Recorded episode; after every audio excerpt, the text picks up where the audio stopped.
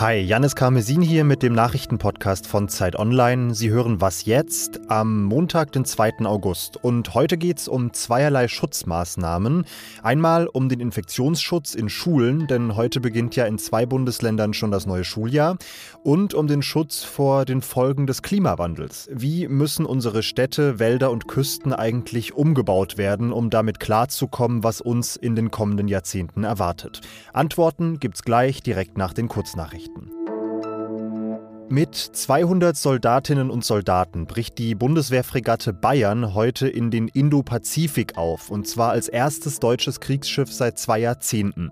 Bundesverteidigungsministerin Kram-Karrenbauer will damit Deutschlands Unterstützung für die Verbündeten in der Region zeigen. China versucht dort nämlich seinen Einfluss auszubauen. Deutsche Verbündete wie Australien, Japan oder Südkorea sind darüber besorgt. Außerdem verlaufen durch die Region wichtige Handelsrouten, die vor allem die USA militärisch sichern. Bis zu 3,6 Millionen Menschen könnten in den USA ab heute ihre Wohnung verlieren. Bis Samstag waren Wohnungsräumungen wegen der Corona-Krise vorübergehend verboten, auch dann, wenn Menschen die Miete nicht mehr bezahlen konnten. Nachdem das Gesetz im Kongress nicht verlängert wurde, könnten jetzt heute erstmals wieder Räumungen stattfinden. Präsident Joe Biden hat von den Bundesstaaten und den Kommunen gefordert, dass Hilfsgelder, die die US-Regierung bereitgestellt hat, sofort ausgezahlt werden sollten, um Zwangsräumungen abzuwenden. Redaktionsschluss für diesen Podcast ist 5 Uhr.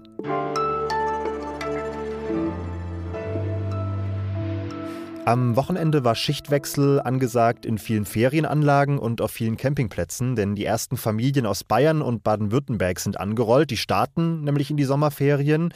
Und auf der anderen Seite sind die letzten Familien aus Mecklenburg-Vorpommern und Schleswig-Holstein abgereist, denn da geht's heute schon wieder mit dem neuen Schuljahr los. Und zwar geht's los mit vielen Fragezeichen. Sind die Schulen mittlerweile besser auf die Pandemie eingestellt? Was passiert eigentlich, wenn die vierte Welle wirklich heftig ausfällt? Meine Kolleginnen Linda Tuttmann und Pavin Sadik haben alle Bundesländer zu ihren Plänen befragt und mit Pavin spreche ich jetzt. Hi. Hallo.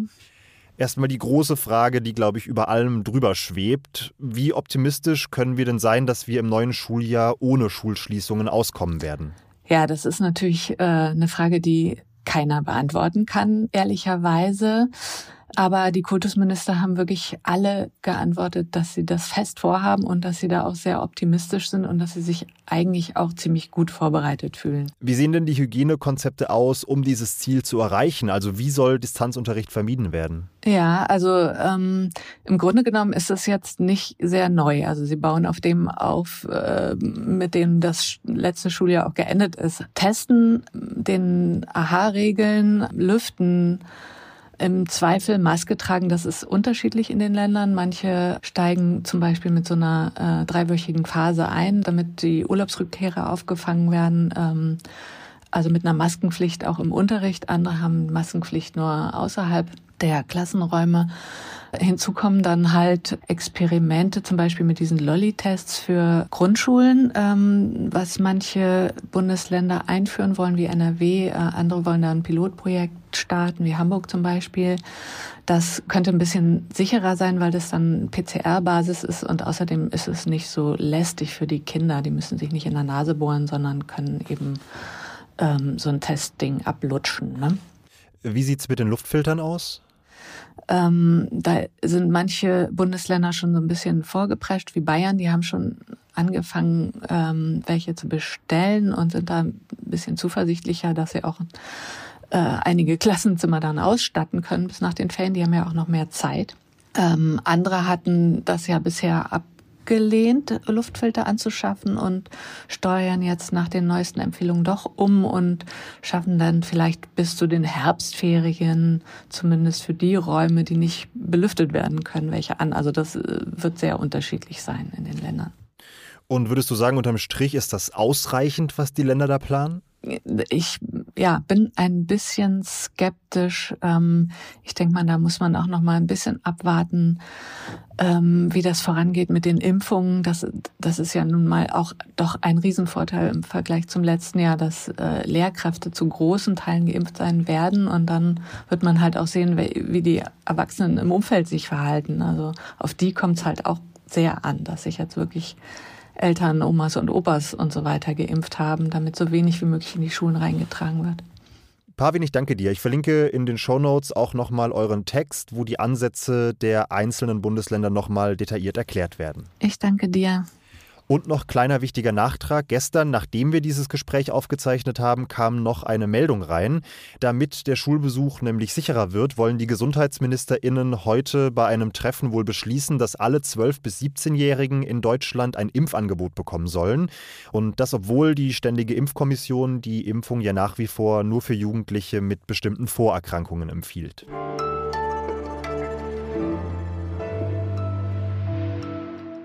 Und sonst so? Und wir singen im Atomschutzbunker.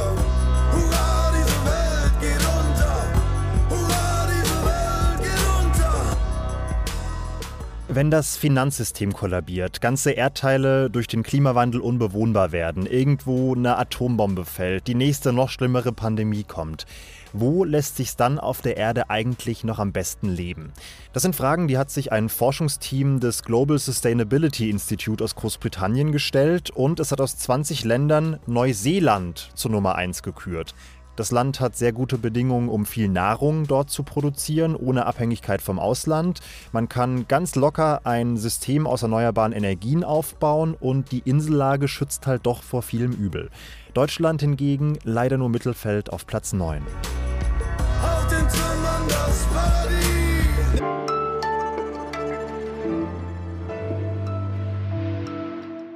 Die Erderwärmung wird kommen. Es geht ja nur um die Frage, wie bremsen wir sie ein, wie sorgen wir dafür, dass die Extreme nicht zu extrem werden, wie schaffen wir es, dass daraus keine Katastrophen werden. Das hat Grünen Co-Parteichef Robert Habeck in der vergangenen Woche gesagt. Da hat seine Partei ein Konzept vorgelegt, wie Deutschland eigentlich besser an die Folgen des Klimawandels angepasst werden könnte.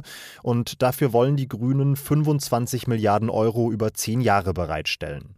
Wir haben in den vergangenen Wochen viel über den Hochwasserschutz gesprochen, über mehr Uferflächen, weniger Bodenversiegelung, effektivere Warnsysteme, klar aus aktuellem Anlass. Aber was muss darüber hinaus eigentlich noch passieren, mit Blick auf die anderen Klimafolgen wie Hitzewellen, den steigenden Meeresspiegel und so weiter? Das hat unser Wissenschaftsressort für einen neuen Schwerpunkt recherchiert und mit dabei war meine Kollegin Linda Fischer. Hallo Janis. Linda, fangen wir mal ganz oben im Norden an, an der deutschen Küste. Wer da schon mal war, der wird die großen Deiche entlang der Strände gesehen haben. Wie gut ist denn der Norden damit schon für die Zukunft gewappnet? Also der Küstenschutz ist generell schon sehr gut aufgestellt. Das Problem ist nur, dass mit dem steigenden Meeresspiegel auch die Sturmfluten deutlich äh, heftiger werden können. Und das kann bedeuten, dass die, die Deiche und es gibt auch so Flutschutzbauten, die zum Beispiel ähm, Flussmündungen, das Inland von Flussmündungen schützt, die äh, müssen noch deutlich höher gebaut werden, weil die Sturmfluten so sehr an Energie gewinnen können. Und es gibt noch ein paar sehr gute Ideen aus der Forschung, Natur dafür zu nutzen für den Flutschutz. Ähm, das sind zum Beispiel Salzwiesen, das Watt und Seegras. Das sind so natürliche Gebilde, die äh, dafür sorgen, dass Wellen gebrochen werden. Und das kann einen sehr großen Unterschied machen, äh, wenn eine Sturmflut kommt und sogar vielleicht dafür sorgen, dass wir die Dämme und Deiche nicht ganz so hoch bauen müssen, wie das aktuell befürchtet ist. Worauf wir uns überall im Land einstellen müssen, sind steigende Temperaturen. Die Klimamodelle erwarten häufigere, heftigere Hitzewellen und die werden ja, soweit ich das verstehe, besonders in den Städten gefährlich, wo ja etwa drei Viertel der deutschen Bevölkerung immerhin leben. Ne? Genau, Hitzewellen sind quasi das Tödlichste, was wir so an äh, Klimawandelfolgen kennen. Und in der Stadt ist es besonders extrem, weil da eben viel Beton ist und wenig Pflanzen, die auch für kühlende Verdunstung sorgen können. Und das führt dazu, dass es in der Stadt ähm, vielleicht sogar bis zu 10 Grad wärmer sein kann als auf dem Land. Das nennt sich Wärmeinseleffekt. Und das äh, bedeutet, dass es in Zukunft, wenn es noch deutlich mehr Hitzewellen geben kann, äh, sehr gefährlich wird für viele Stadtbewohner. Und äh, wie müssen Städte umgebaut werden? Also was muss da konkret passieren? Da gibt es im Prinzip so drei Hauptregeln. Man muss dafür sorgen, dass äh, mehr Pflanzen in der Stadt wachsen, zum Beispiel an Fassaden, als große Bäume, dass es mehr, ähm, mehr Bauten gibt, die für Schatten sorgen, damit, es, äh, damit die Menschen sich dort ein bisschen verkriechen können. Und das Dritte ist vielleicht auch so ein bisschen Versiegelung auflösen, also zum Beispiel aus gepflasterten Oberflächen äh, Pflanzen tröge machen und so weiter, dass da Wasser versickern kann und dass da nicht so viel Wärme abgestrahlt werden kann. Das sind so die Hauptregeln und äh, mit denen man Städte umbauen kann.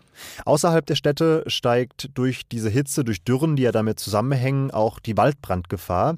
Wie schaffen wir es denn, die Wälder zu schützen, die für uns beim Klimaschutz ja auch ein wichtiger Helfer sind, die also dadurch ja gewissermaßen doppelt schützenswert sind?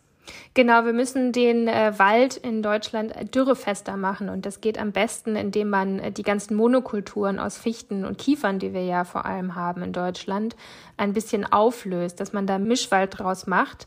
Der ist dann ähm, im Zusammenspiel weniger anfällig für Trockenheit und Schädlinge und so weiter.